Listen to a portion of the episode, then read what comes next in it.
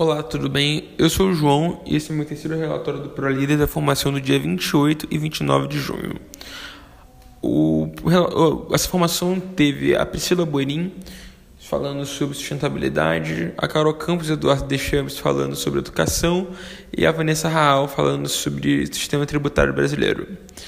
Vamos começar falando sobre a formação da Priscila Boerim. A Priscila Boerim abordou pontos bem interessantes únicos sobre a área de sustentabilidade. E ela falou muito da importância de olhar a sustentabilidade com um novo olhar para o tema e com a importância deste tema. E não entendendo sustentabilidade ligada a algo, entre aspas, abraçar árvore, e sim como algo de negócio, algo importante, algo que realmente tem um valor muito grande para grandes empresas, para o governo e todas as áreas, do, todas as áreas diferentes. É, o fator de é, um dos pontos principais ali que ela conseguiu explicar de maneira muito didática e simples é o fator da importância por trás desse tema e explicando que sustentabilidade é muito além de preservação do meio ambiente, muito além de, de, de não desmatamento, de, de usar meios sustentáveis de matéria-prima, e sim a importância que sustentabilidade não só está ligado a, a, ao verde, né? e sim está ligado também ao negócio, é como é que a gente consegue desenvolver um negócio que gere um alto nível de impacto e que ele se mantenha e se desenvolva durante o tempo de maneira de maneira escalável. Não, não, não só escalável, mas de maneira. O ponto principal que ele explicou foi a importância por trás desse tema está atribuído ao crescimento sustentável de negócio. Então, sustentabilidade tem todo esse tipo de impacto e que consegue até mesmo ajudar a fazer crescimento de negócios sustentáveis.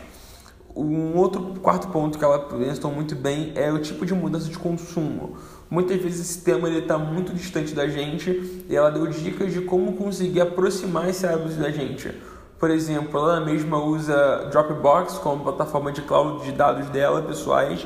porque é a única plataforma que se preocupa com o uso de data center abaixo do, do nível do oceano, que isso consegue ter um impacto dentro da, da, da, da, da área né, de preservação do meio ambiente do, do, do, do oceano. E ela consegue explicar que em pequenos atos do dia a dia a gente consegue olhar quando se for consumir algo, qual é a sua responsabilidade naquilo ali, como é que a gente consegue ter mudanças de, de hábitos de consumo mais saudáveis para a gente poder conseguir ajudar a fazer pequenas atividades para ajudar a, a, gerar uma sustentabilidade no, no planeta em si. É, um, um, quinto ponto que ele explicou muito bem, que acho que foi um recado principal, que foi quando a gente fez a dinâmica, é empreender gerando negócio de impacto sustentável. E isso ela deixou bem claro que a gente empreender é legal, mas quando a gente empreende gerando impacto ao próximo é muito é melhor ainda, né? E a dinâmica deixou isso bem claro para todos nós quando ela conseguiu explicar isso de uma maneira bem simples, didática e a gente conseguiu sentir na pele ali qual é realmente o olhar que a gente devido olhar que a gente deve dar para o tema sustentabilidade.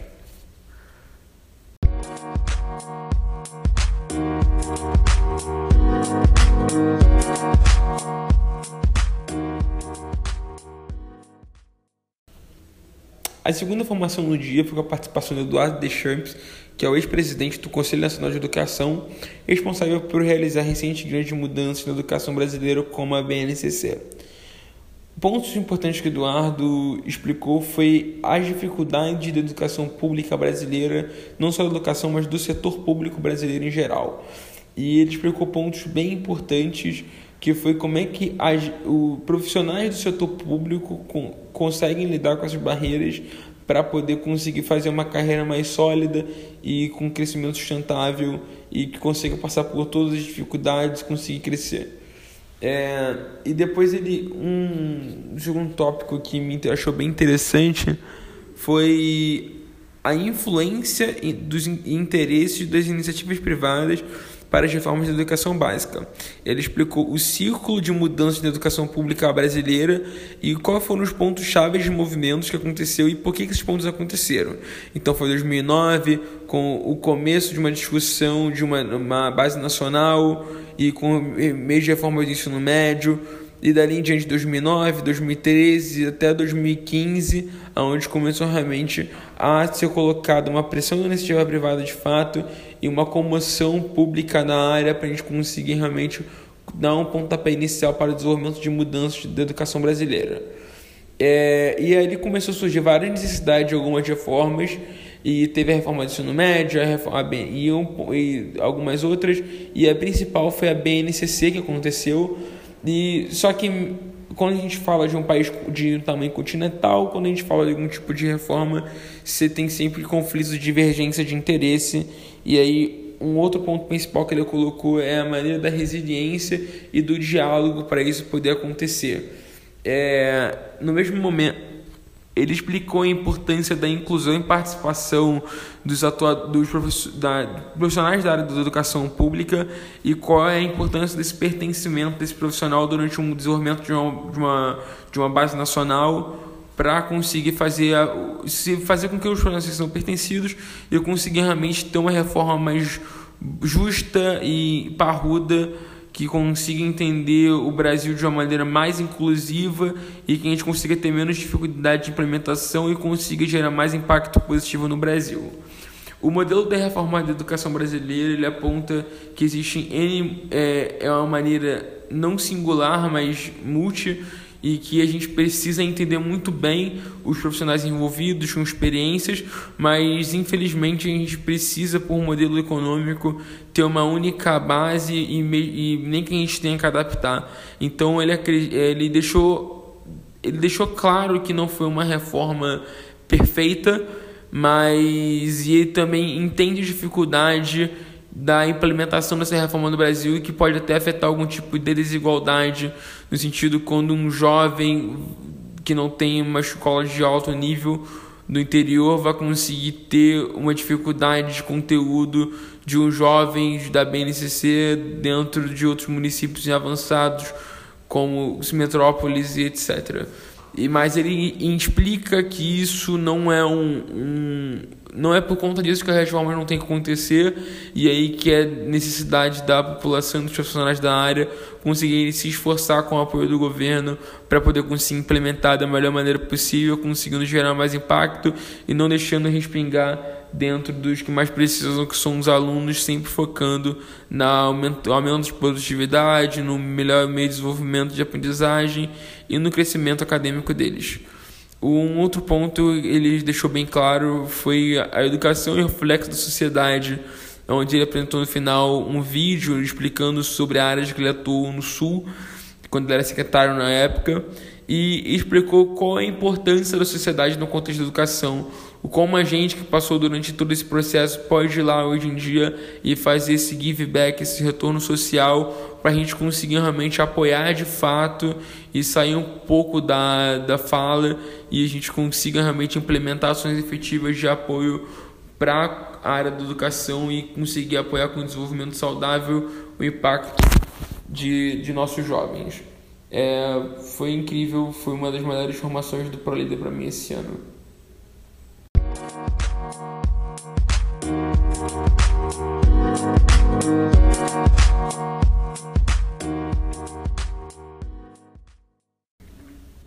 Carol pode compartilhar com a gente primeiro,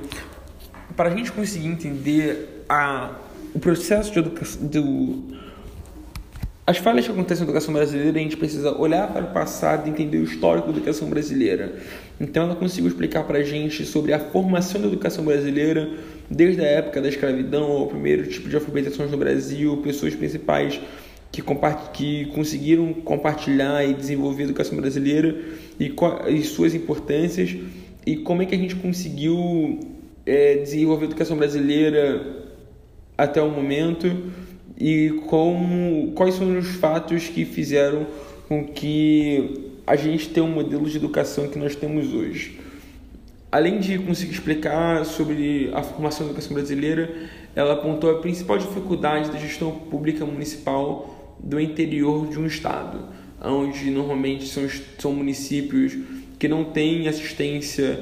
grande do, do da prefeitura, são prefeituras pequenas que não têm grande assistência do estado do governo federal Então são as maiorias das prefeituras do Brasil que têm dificuldade de repasse de verba para educação, gestão de recursos, têm folhas de pagamento super inchadas e não conseguem realmente investir. E ela aceitou o desafio de ser secretária durante alguns meses e explicou as diversas dificuldades que existem, desde a inflamação, da inchaço, da folha de pagamento super inchada, a falta de recurso, recurso escasso e também do outro lado a quantidade de benefícios e privilégios que o secretário tem que acabam é, inchando a máquina pública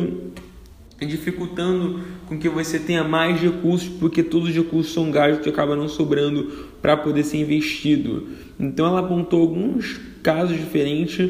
que explicando, não é que nós temos que não pagar bem os profissionais, mas a gente também precisa de recurso para que você possa investir, fazer manutenção, fazer obras, crescimento, e isso, como você não tem esse tipo de previsão, isso dificulta muito o desenvolvimento de uma secretaria de educação do interior que não consegue ter uma boa gestão financeira. É, você precisa de vários tipos de trâmites diferentes para você conseguir facilitar alguma coisa, porque você não tem na estrutura com mão de obra suficiente para você fazer isso.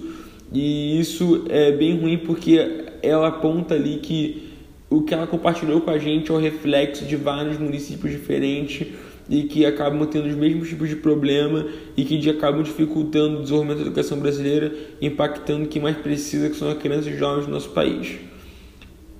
O terceiro ponto é a falta de gestão do Estado. O governo federal, o governo estadual e a prefeitura eles não têm uma boa gestão entre si do repasse de verbas para a educação. Então não se sabe quanto é que se gasta, é, não se recurso é pouco, se falta, se sobra,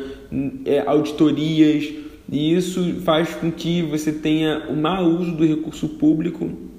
e que acaba gerando diversos tipos de problema, como ela conseguiu apontar anteriormente. O, terceiro, o quarto é a resiliência para gerar impacto. Quando você tem essa missão de estar à frente de uma secretaria, não só como secretário, mas como qualquer tipo de prestador, servidor, você tem, a, tem uma resiliência muito alta se você quer conseguir gerar impactos, se você quiser trabalhar naquele seu propósito. E isso é o que faz a diferença no final, por você conseguir aguentar todos os males que existem dentro da instituição, para você conseguir pensar em quem mais precisa e trabalhar para poder realmente gerar impacto e ajudar a desenvolver o Brasil. É, foi um choque de realidade, eu não esperava tanta informação como ela conseguiu passar, é, até mesmo de maneira emocionada, e foi incrível realmente conhecer de perto alguém que já passou por esse processo e poder compartilhar para a gente a realidade da educação brasileira na maioria dos municípios brasileiros.